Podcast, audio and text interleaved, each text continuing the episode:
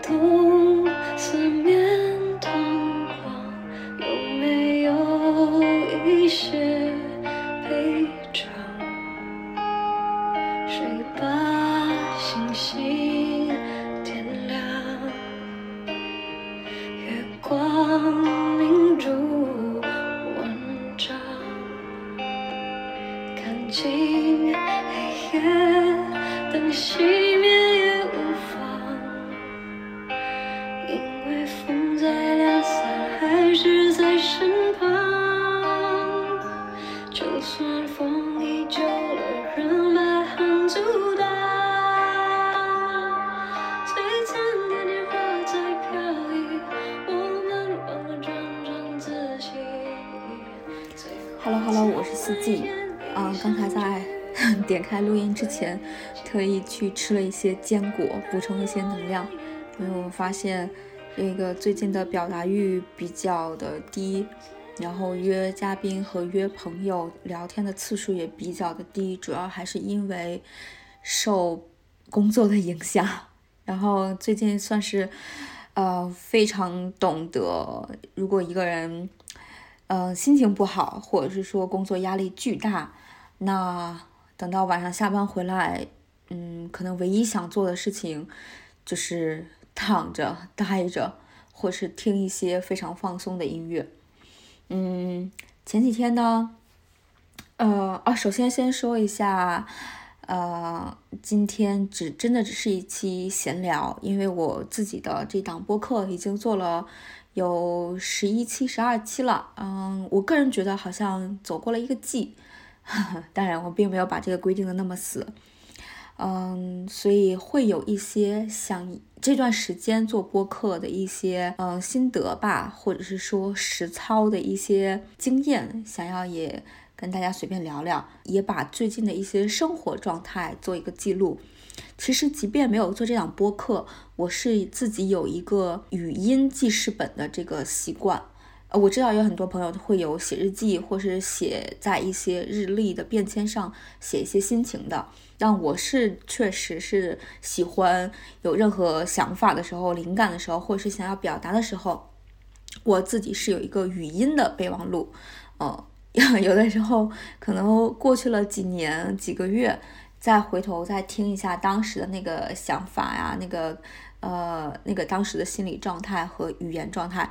就觉得还蛮有意思的。所以这个习惯其实我也保持了挺长时间的。包括我其实最早做播客的初衷，我也是想着，哎，如果我可以语言记录的话，那为什么不把它抛到一个云平台上？因为 我经常会换手机，或者是。换账号什么的，可能那个软件就就莫名其妙的就登不进去了。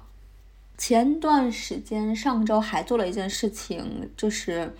把呃播客的之前播客一直是发在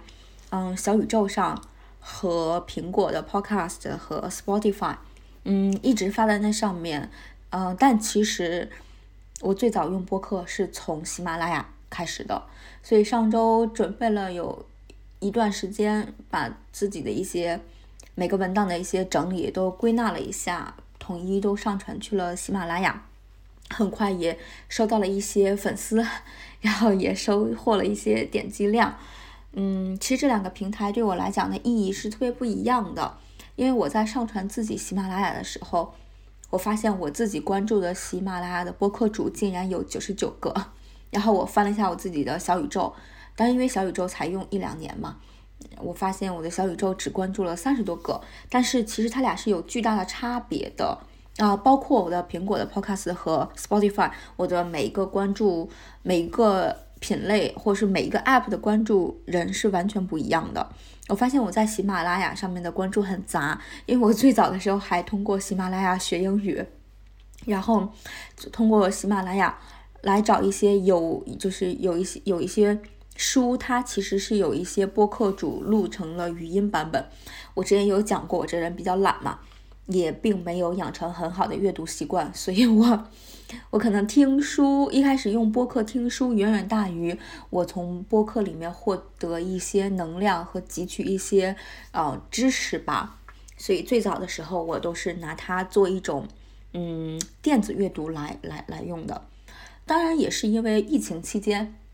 然后慢慢大家嗯也有越来越多的人在做播客，所以呢我后续才关注了一些。比如说讲书的呀，然后包括关注了一些关于个人成长啊，什么职场修炼呀，或者是说国外生活呀什么的，嗯，所以上面会关注的很杂。然后我用小宇宙，小宇宙我明显感觉出来，可能很多高中生、大学生或是更年轻的群体在使用，所以我拿小宇宙的话，经常是关注和收听一些。比较开心娱乐的事情，就是有的时候我压力比较大的时候，我可能会随机点开小宇宙的一个关注人，然后听一听他都说了些什么。然后如果就是我精神状态比较好，我是指啊比较充满能量，能够听得进去别人在讲什么，在聊什么的时候，我会打开喜马拉雅。所以他俩是不一样的。当然那个嗯苹果 Podcast 的话，关注的更也是更嗯偏国外多一些，嗯。嗯，当然，那个 Spotify 主要就是看一些讲一些电影电视剧，但是它是英文版本的。一开始的时候也是拿它来看看英语的，后来当然因为现在自己做播客嘛，所以把更多的时间点啊、关注点啊都放在了这个喜马拉雅和小宇宙上面。但只是说我个人感觉他们两个对我来讲是不一样的。一开始我做小宇宙是觉得我自己的。输出的质量可能没有那么高，然后而且我也想要扩大一些，或是给年轻群体一些，嗯，怎么讲，就是我的经验的输出吧。所以我觉得我可能聊的一些海外生活的东西可能会更符合年轻年轻人群体，所以只上传了小宇宙。然后最近把它上去喜马拉雅的时候，嗯，我其实会觉得，嗯，还不错，说明我做完这十几期，自己内心感觉已经做完了一个季度。会觉得自己做的质量也没有特别的差，做的质量和我的用心程度也还不错，然后也尽量去建立了一个比较大的一个世界观，所以我会觉得，嗯，那放去喜马拉雅上试一试吧，嗯，所以这是我突然翻到了和回想了一下我这几个不同平台关注的一些人和收听的一些习惯。做这档播客，讲实话，一开始的时候，如果大家听过我美国那一期，应该也知道，我一开始的时候还是比较倾向于找搭档的，因为觉得自己的输出的力量不是很够。但是因为其他原因，嗯，搭档没有做。然后我后续也有在小红书上啊，包括。嗯，其他的 app 上面分享过想要寻找嘉宾或者是搭档，但是呃，当然小红书上的确有很多反馈，然后也有人私信我，也有人留言我啊，我只是觉得小红书会有一些呃人经过交流和经过一些怎么就是简单的翻看别人的一些情况，嗯，我会觉得可能在某些方面并没有很合适。但是我前段时间又回去翻了一下我当时发的那个帖子，然后当时下面有一些人留言，我我挨个又 点开了看了一下，我发现已经有两三个，虽然没有跟我搭档，但他们也已经找到了合适的搭档，并且已经上传了几期内容，我还真的有去他们的内容里面听了一下，其实我觉得。嗯，因为之前朋友也说过我的执行力好像比较高，但我个人觉得现在年轻群体的执行力普遍都很高，那我可能还是比较呃，就是心态年轻化的人吧。嗯，呃，还有就是刚开始做这样播客的时候，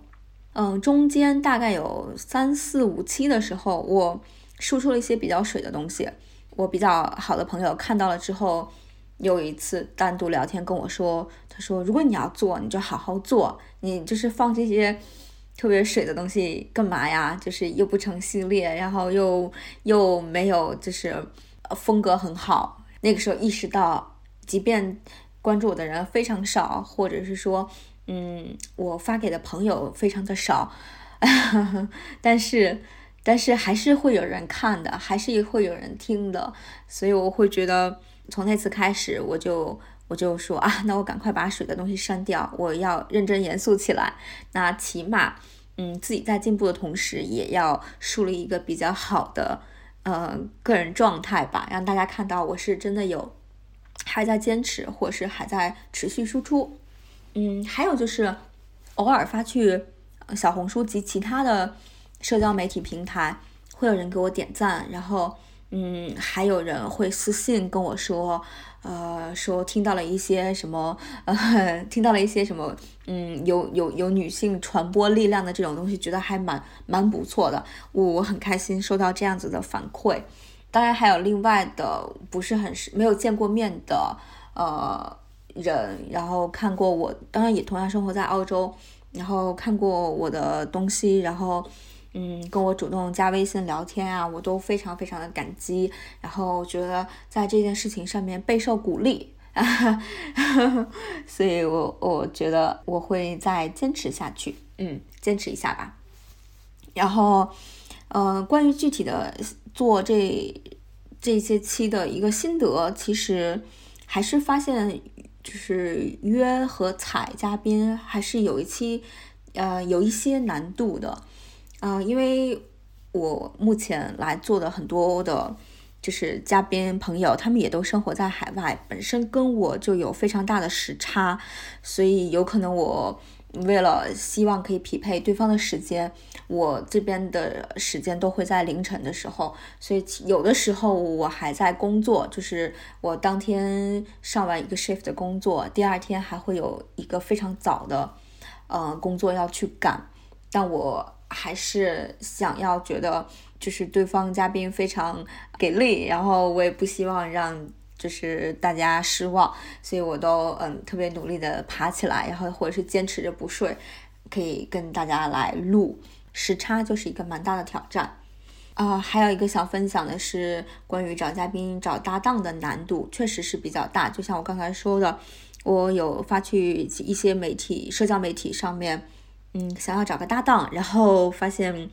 有一些跟不不少人聊完之后，发现因为大家没有比较相熟的背景吧，呃，所以可能有些话题或是有些呃认知，可能需要多花一段时间去互相建立起来。那呃，如果花一段时间。建立一个互彼此的认知和一个彼此的了解，但最后你会发现好像又没有那么合适，就会觉得可能是有一点点浪费呃彼此的时间，因为就是我这个人嘛，就是也不太愿意麻烦别人，所以我也是很担心，如果我不够好，或是啊我不够踩到别人的表达点上，我也是在浪费别人的时间。还有一个想要分享的是。我一直觉得，可能跟朋友之间的对话呀、聊天呀，或者是嗯做一些问答呀，我内心可能会觉得它是一件挺容易的事情。但是实际上我自己做的时候，我会发现它还是一件蛮难的事情。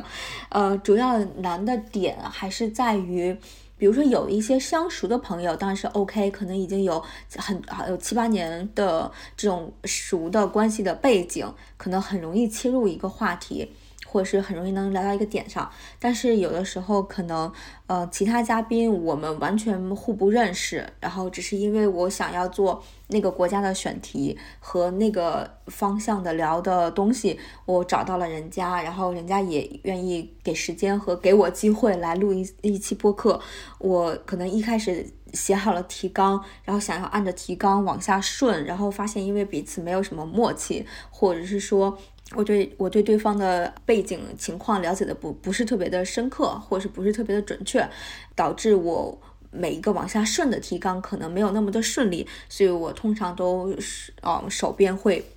有一个白板，就是有一张白纸的一个那个有几张白纸，我可能会根据嗯对方。回答我上一个问题给到了一些点，我可能会临时的想要问，那下一个问题我打算要问什么，所以我就会在旁边一直在记，我感觉自己好像在练练速记的能力，就是还这点是我一开始做的时候没有想到的，或者是说我预想到了，但是我确实没有想到这种事情发生的频率是非常的高的，然后。嗯，就像我说的，其实可能稍微想要深入的聊聊天的这种问答形式，它对于提问者的要求，就是说对于我的要求也还蛮高的。我有时候也不知道具体要问什么，因为我有的时候可能也是根据自己浅显的认知和一些并不深刻的总结来抛出一个问题。所以我在做我这档播客的时候，我很多的业余时间。我是反复看了一些和听了一些别人的访谈节目，看看别人是怎么顺这个气场的呀，然后别人是怎么顺这个氛围的呀，然后是怎么一个问题啊问另外一个问题呀，然后是不是需要在某些地方搞笑或者是在某些地方升华呀？我主要听了也有很多呃鲁豫的，后来我在听的时候突然想起来，嗯，我小的时候好像第一次去新华书店吧。就说自小的时候第一次自主可以选择一本书，我当时买了应该是两本，一个是杨澜访谈录，另外一个就是鲁豫访谈录，他们都是当时根据电视的一些电视的一些采访，然后直译成了文字，然后出的书。我印象里，在我前几年家里装修的时候，我还把那个那那那那两本书依然还在。我当时看到的时候，我就在想，哎，也不知道自己是人。是对这个东西可能有一种天然的喜欢吗？我没有想到，我可能自主选择书的第一类型的书，竟然会是这种访谈类的。在想到自己现在做播客，然后第一想要去做的也是跟朋友的聊天，嗯，和一些记录吧。我会觉得，就是人生还挺有意思的，可能有一些命运在那个时候，在很小的时候就开启了。因为现在不是都很流行来讲。啊，齿命运的齿轮开始转动吗？其实每一次命运齿轮开始转动，其实都是你回溯过往的一次重生吧。嗯，然后最近还有一个，啊，对，还想表还想说的是，嗯，因为其实在几年前就开始做播客，到现在做到一些头部播客，其中也有一些素人的播客主做成功的。嗯，当然，我并没有刻意的定定义什么叫成功哈。我觉得有一个粉丝和有一万个粉丝和有十万个粉丝都是挺成功的一件事情。我有，看到一些比较素人做的播客，他们现在也有比较大的粉丝基数、大的订阅量的基数。然后我特意，包括我自己听的很关注的，或是从前几年听的，他们很多现在也还在做，并且在各个平台都有在持续更新，并且做的还不错。我有时候也会特意翻开别人几年前做的前十期，我去听一听，然后，呃，我会发现，哎，与自己做的还不差，自己做的还挺不错的哦，所以我这一点也被自己感动到。嗯，最近呢，没有什么表达欲，呃，除了工作上面的劳累，其实还有另外一种心理上的劳累，嗯，是指。呃，我原来工作的时候呢，嗯，经常会用一个叫做极客的 app，那里面很多都是我觉得哈，可能会有一些高知分子，或者是啊，平时在某些行业做的不错啊，又喜欢输出一些经验的人，他们都会在这个职场这个极客的这个 app 里面。嗯，我几年前工作的时候比较爱用这个这个这个 app 来获取一些嗯工作思维上的一些。一些认知吧，或者是啊，里面会有一些各个行业做的比较好的前辈，去看一下他们都发表了哪些观点，然后发表了哪些心得吧。我有时候是刷一刷，但是好像自从我一七一八年听播客，以及一九年出国之后，我感觉自己不是个职场人了。这个极客这个 app 我就很久很久没有用了。前段时间呢，嗯，因为我觉得做播客也是一个。嗯，小型职场嘛，播客圈它也是个职场圈嘛，我就把这个 app 又重新下回来，然后又重新呃，就是里面重新搜索和关，就是关注了一些一些人嘛，然后我会发现这个极客，它到现在还是一个很像早期的优质的豆瓣小组吧，上面有很多的灵感，有很多的启发，也有很多自己不太熟的领域的。大 V 进行的一些分享，其中因为有很多个播客小组嘛，我有一个习惯，就是睡前的时候刷一刷，呃，播客小组的一些东西。我其实刷，其实是因为我上面会觉得上面的用户都还用户都会比怎么讲，就是高质量，或者是说他们是真的是有有东西要输出的，我就去这个小组看一看。嗯，看一看大家都喜欢听，或是大家都认可哪些做的比较不错的博客。我可能晚上睡觉之前逛这个小组。给了自己太多的压力了，因为大家发了一些比较好的播客，我有确实有听，我发现人家做的是真的不错，我会觉得自己跟别人的差距真的好大好大呀。我既不是某些行业的大 V，也并没有在呃自己擅长的领域混得有多好啊，甚至。我有时候觉得自己的生活和工作也是一团糟，我我怕我没有办法给大家输出比较正向的、积极的、有意义的、有价值的经验分享和参考，啊，所以我可能因为这种这个习惯吧，给自己带来了一些巨大的心理压力，所以最近会就是表达欲比较低，来自于这两个方面。再其次，其实做我自己觉得现在做播客这个圈子也是一个嗯赛跑的跑道了，嗯，因为我自己在做这个每一期的时候，我脑海中会大概的想一个选题，比如说我做意大利，比如说我做嗯星盘命理，比如说我做荷兰，我就想。我就有个习惯，会把同类型或是同同样类似主题的其他人的播客都听一圈。我这样子可以，嗯，心里有个预判，大家在对于这个方面的问题都聊了些什么，然后以及，嗯，以及就是大家聊了哪些方向，以及哪些的呃收听比较好，或是哪些类题类型的选题会比较好。我有的时候可能要做一期，要但是可能做一期的之余，呃，或者是做一期的之前，会大量的听一圈，这也是蛮累的一件事情，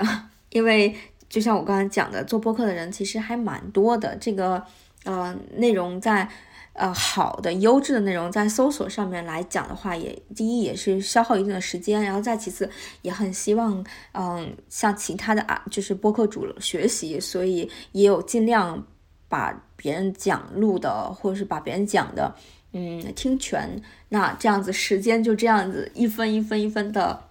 嗯，流走了。然后大家听我跟呃荷兰新安的那一期的时候。我问了他一个问题，就是做一开始做播客的契机，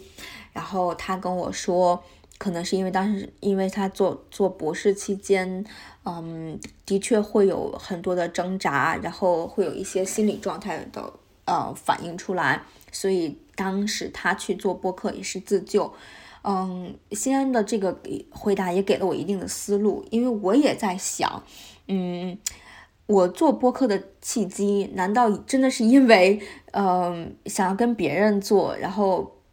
嗯，然后别人没有做，自己要想着要把那把这个事情做起来，难道是因为这样子的吗？但是我想了一想，可能更深层层次的，并不是取决于我有没有搭档，或是我有没有搭档要退出这件事情，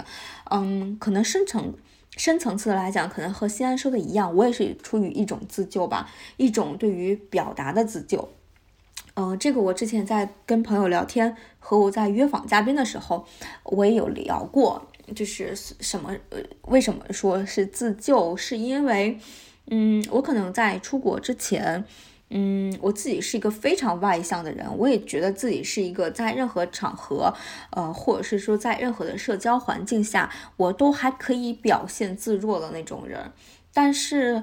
出国这几年对我的锻炼，当然也包括有一部分疫情的原因。嗯，我变成了一个非常非常有点恐惧社交，然后有一点点内向，然后啊，很少有人能够约我出去玩儿，约成功的，因为我好像就是就是想要脱离一种人的环境，或是想要脱离一种交流的环境。这就是导致我这个习惯这几年发生的非常的频繁，我自己会觉得自己的表达欲在降低。与此同时，我的 表说话的技技巧，以及和我想要分享，以及我的口齿的伶俐就是口齿的伶俐度好像都都跟我之前差了很多很多，所以我就在想，我感觉我的表达力啊，表达欲马上就要失去了。如果我要是再不搞一档呃对话类型的，我可能就真的失去了线上和线下两种社交。嗯，所以。西安回答的那句话，在我身上也同样适用，就是做播客，可能更深层次来讲，可能还是对于自己的一种自知，嗯，就是对于自己的一种自救吧。然后再其次的话，之前有朋友老是问我，就是说，哎，你既然做了这个，你有没有想过目标是有多少个粉丝？目标是有多少期？然后目标是做哪样的内容？嗯，甚至我我也知道，如果是在职场来看的话，如果我做一件事情，我肯定是以结果为导向，哦，我再往前推演的。嗯，所以我可能在做播客之前做过一些攻略，嗯，也思考过我大概有一个怎样的目标的规划，嗯，就是粉丝的规划。以及我输出的东西的规划，其实我一开始是有的，甚至我也有列过提纲，然后也给主动约访的嘉宾，嗯，都给他们递过提纲，嗯，是因为我之前也看到过，就是说别人的分享，就是说如果你要想把每一期的播客做好，嗯，其实一个一个好的提纲，嗯，就是时刻串成一个比较好的一个线，其实是很重要的。嗯，但是我在实际的操作中，就像我之前说的，我其实嗯不太爱用提纲，我还是闲聊为主，和和我呃临时观察，呃和我临时听对方的回答，然后嗯随手做一些笔记。然后随手往下顺一些，我经常可能会在其中聊天的过程中多了很多灵感，以及多了一些想要问的问题，然后我就会往下顺。那从另一个侧面来看，我这个人的目标感其实没有很强，呃，我也在想这件事情，嗯，但是我最后想了一下，我觉得还是要遵从内心吧，嗯，并不以一定要。强制输出和强强制的，就是增粉作为我的这个目标，我好像对这方面没有那么多的嗯需求，也没有那么多的欲望吧啊，所以我觉得做每一期，嗯，以及我的更新很随机，我也希望嗯，就是听到的大家也都是随缘听到。如果听到了，不管你是不是我的朋友，是不是认识我，那我觉得大家就是有缘分，或者是你是认可我的三观，或者是说认可我这个人的。刚才还要想聊一些做播客对我另外一个成长，就是 我真的是被人拒绝了太多次了，因为我有觉得很不错的，可以想要约来一起聊一聊的朋友嘉宾。对方都跟我回答，有一部分吧，就会跟我说并不想聊，或者是说并不擅长聊，然后没有办法来，没有办法来聊，所以我也是被很多人拒绝。那其中就是 被很多男生拒绝啊，瞬间好像也明白了很多被男生拒绝是怎样的一个。感受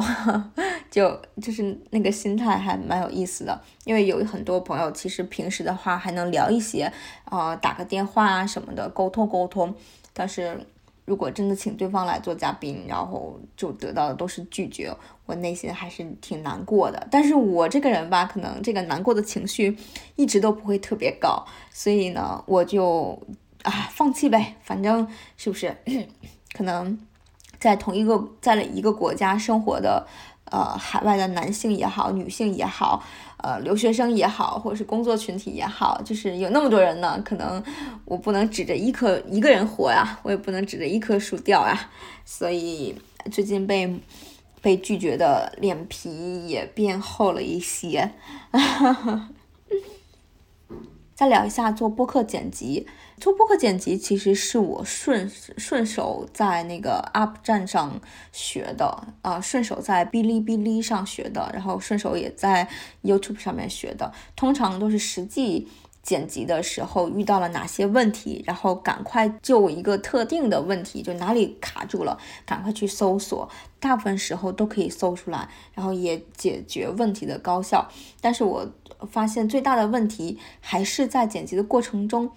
发现了自己的问题，就是比如说，嗯，我问问题没不是很清晰，嗯，界限有点模糊，问的不够精准。甚至自己也会有一些，嗯，闲言碎语啊，一些往下顺的一种嗯啊呀什么的，对啊，但主要还是也包括自己一些总结能力，或者是说自己对于一个问题，嗯的升华能力，都是有挺多问题的。所以我在剪辑的过程中，让才意识到，可能自己要。对于自己看到的这些不足做一个反思，看看后面日后会不会有更好的机会，呃，能够锻炼到啊，能够能够能够做到一起，就是能能够做得更顺一些，因为自己表达的更好，表达的更清楚，同时其实是给自己的剪辑在减小压力和减小这个时间差，我觉得也是一件好事，在。就是在一次次的回溯啊的时候，发现自己的问题，然后意识到，并且可以想办法纠正。嗯，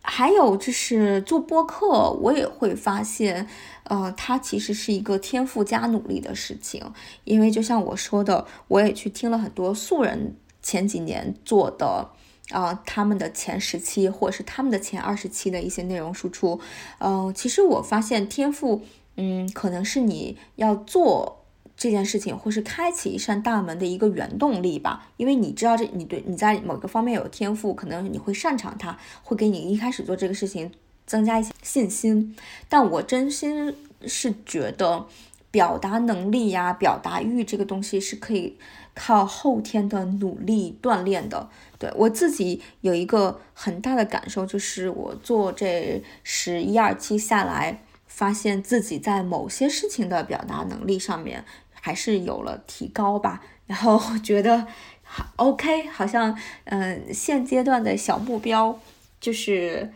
呃实现了一点点，还挺好的，还挺开心的。最后还想聊一下对播客的期待，就像我之前自己说的，自己不是一个目标感强烈的人，嗯，做很多事情随机随缘，或者是靠一些。嗯，比如说我开始做播客录的那前几期的时候，那个那段时间可能是在我一个就是一个 gap 期间，有有时间也比较充足。那个时候每天也就是开开车呀、爬爬山呀、看看海呀，心情比较好。嗯，思想和身体负担都没有那么重，就会有很多表达欲，想要就一可能是因为那个。那个时候的契机，录了前几期之后，发现这个事情一旦开启，自己又不想暂时的放弃。但讲实话，嗯，还是要承认，就是在做播客这件事情上面，并没有特别的以，嗯，强烈的输出目标作为导向，嗯，目标感太差了。今天录这一期的时候。也是想顺道记录一下，最近都是在忙着等签证、刷签证和自己，呃，不得不改机票的事情。订机票回国这件事情，因为我已经有四年多没有回家了嘛，然后订机票回国这件事情，可能是我四五个月之前就是买的票，然后订的时间回去。可是，呃，临到回去，就是我大概还有十天这个样子就应该要上飞机了。但是现在就是因为一些签证的问题，这个签证主要是因为我人在澳洲，但是我申请，因为我要去冰岛嘛，然后冰岛签证大概是在七月初的时候就已经递交上去了。正常情况下五十天、六十天，或者是说这么久的时间应该也下了，但是到现在这个签证一点信息都没有。给那个签证处打电话呢，也是，嗯，他们是周一。到周三下午的一点到三点才有时，一点到两点才有时间。但是我就在很正确的时间范围内打电话，他们也都没有人回复我。呃，邮件呢给大使馆也发了，大使馆没有回复。然后给那个呃 VFS 也发了，但是他回复我，就是说我的签证还在，签证和护照都还在啊泰国曼谷那边审理呢。可是我现在还有十天就要上飞机了，后面一系列的票和一些其他的情况，就是现在可能要面临这个改时间、改机票这个事情，所以我就发现了吧，我我最近有一个感受就是。我的人生就是充满了各种不确定性，好像从小到大，我做任何事情，如果我提前规划了，我好像都并没有，我好像并没有能够如愿，或者是说并没有，嗯，朝着自己期待的路径去走下去吧。比如说，我之前上大学很想读英文专业，想读英语的。啊，而且我整个读书期间最擅长的，或是考的最好的科目也是英语，但是我没有去。最后发现，但是当然也是年轻无知哈，发现原来我我们理科生报不了英文专业。然后我整个读书，我整个小学、初中期间呢，那时候非常流行创业。我那时候经常看看一档，就是什么类似那种创业营的节目，当时有很多什么王玉芬啊，还有这个马云啊，还有这些呃，包括俞敏洪啊，他们都去做嘉宾，然后去去分析创业项目，然后给他拍灯，然后给他投钱，然后给他找这些呃 bug 啊什么的。我一我是很爱看这种类型的节目。当我很小的时候，我一直会以为，嗯。自己赶快就是随便选一个学校，随便选一个专业，呃，甚至是我的高考成绩也没有很好，但是我就是想着，我才不会去复读呢，浪费我的时间，我要赶快去随便学个专业，之后要回来，之后毕业了要赶快去创业去，因为我的脑子里满脑子都是这些节目带给我的影响。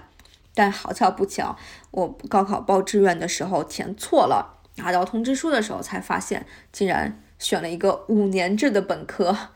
当时很多人劝我复读，一是可以考一个更好的学校，第二就是，嗯，可以重新选一个上四年的本科。可是问题就是，我重新复读再上一个四年的本科，不不也还是五年吗？跟我直接去上一个五年的本科有什么区别吗？啊，所以所以最后我就直接去上学去了。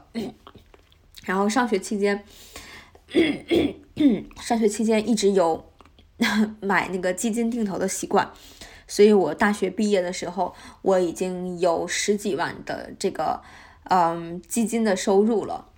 呃，按照我一开始的计划，我想一毕业的时候就赶快去买一辆车，这样子无论我在哪个城市生活，我都有辆车，非常的自由。因为我那时候可能就发现了自己很爱玩，可能我会觉得周一到周五上班，周六到周日到随便各个城市去转一转、开一开。但是呢，没有，我反而一毕业了之后就去 gap year 去了，而且 gap year 期间的钱，就是呃花的我当时预留给自己买车的钱。哎，最近又联想到，嗯，我整个。外面的生活也整个联想到我最近，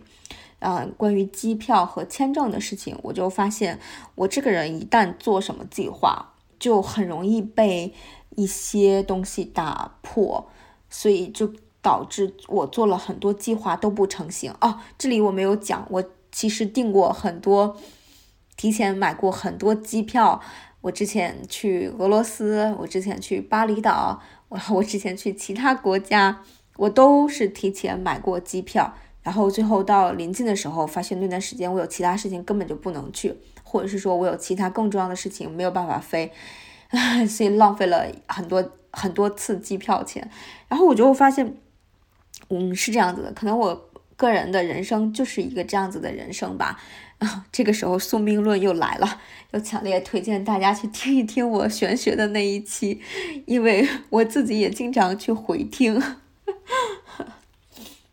对，这是想从最近发生的一些比较丧和比较焦灼的事情来感受到了我的这个人生不确定的事情，觉得就是挺有意思的。然后再回归到这个，最后回归到这个播客本身，从我内心觉得，我的第一季的播客，嗯，从我内心角度来讲已经结束了。然后我这嗯十来期做的主要是，呃，也不是说我刻意要做一种宏大的叙事观或是世界观，我只是觉得，嗯，我不喜欢把我自己和我想要表达的东西局限在某一个框架内或是某一个主题内。呃，我觉得人应该是四季一样的，就像我的名字一样。人都是有春夏秋冬的啊，然后你可能在每个季节想聊的东西不一样。我内心会觉得，我第一阶段或是啊最近一段时间做的这个所谓的叫打开视野啊，或是打开更广阔辽阔的这种这种轨迹的这个视野啊，我内心觉得它已经结束了，所以要聊一下我大概第二季往下面想要做什么。我最近也在思考，所以最近。也没有特意的去邀别人来来来讲海外生活了，是因为我在思考第二季我到底想要聊什么，然后我我就发现我想要挑战一下，挑战自己不太熟悉的一些事情，挑战自己不太不太干常干的一些事情，然后有哪些呃故事或是有趣的。有趣的心得感受想要分享，对我最近就是想挑战这个方面，因为我在某些方面还是有一点点死板和墨守成规吧。呃，我很多东西都还没有特别的，就是我这个人会有比较强，就是比较差的短板。就大家接下来看，不就是嗯，看我接下来的情况吧，我会往这个方向。去挑战一下，唉，希望自己有新的感受，有新的收获和有新的新的生活。嗯，我会去尝试一下。最后的最后，还想说，其实我每一次录前面那个开头的时候，就是 “hello hello”，我是四季，然后不拉不拉不拉，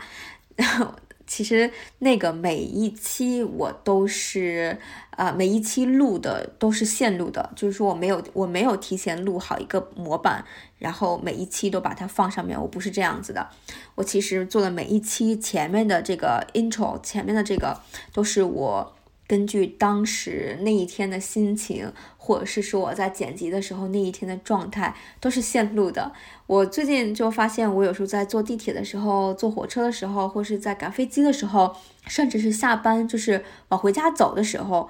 会突然脑海中就蹦出来 “hello hello”，我是四季，然后就开始往下面，就是，就是那个话已经完全的刻到我的脑子里了。我经常。就是默念默念的时候，就突然笑出声来，我觉得还挺有意思的。其实前面这一段的 intro，嗯，是我在做这个播客第一期的时候临时写的，当时并没有什么，嗯，提前提前准备要用一个怎样的东西来讲这个东西，就提前并没有准备要录这一段东西。